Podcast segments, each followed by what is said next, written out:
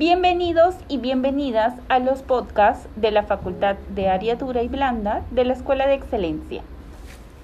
Hola a todos y todas, les doy la bienvenida. Mi nombre es Marielena Zapata, Momo del área de baños y cocinas, y en esta oportunidad aprenderemos del proyecto Instalación de Sanitarios.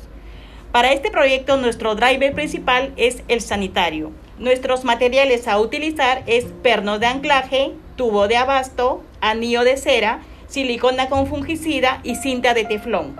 Nuestras herramientas, llave francesa, destornillador, taladro, guincha, pistola de calafateo, nivel, lápiz carpintero y broca de 3 octavos. Y para nuestra seguridad, nuestros EPP, guantes, tapaboca y lentes. Para la instalación de este sanitario veremos el paso a paso. Paso número uno. Tenemos que tener una medida reglamentaria de pared terminada hacia el eje de desagüe de 30.5 centímetros. Para el punto de agua debe ser una medida de 10 centímetros hacia la derecha y 15 hacia arriba. Paso número 2.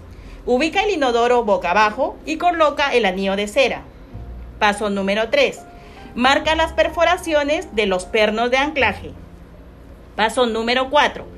Asienta el tanque sobre la taza y luego procede a instalar el tubo de, abasto para su correcta alimentación de agua. Paso número 5. No olvide sellar con silicona con fungicida el sellado de taza hacia el piso. Recomendaciones.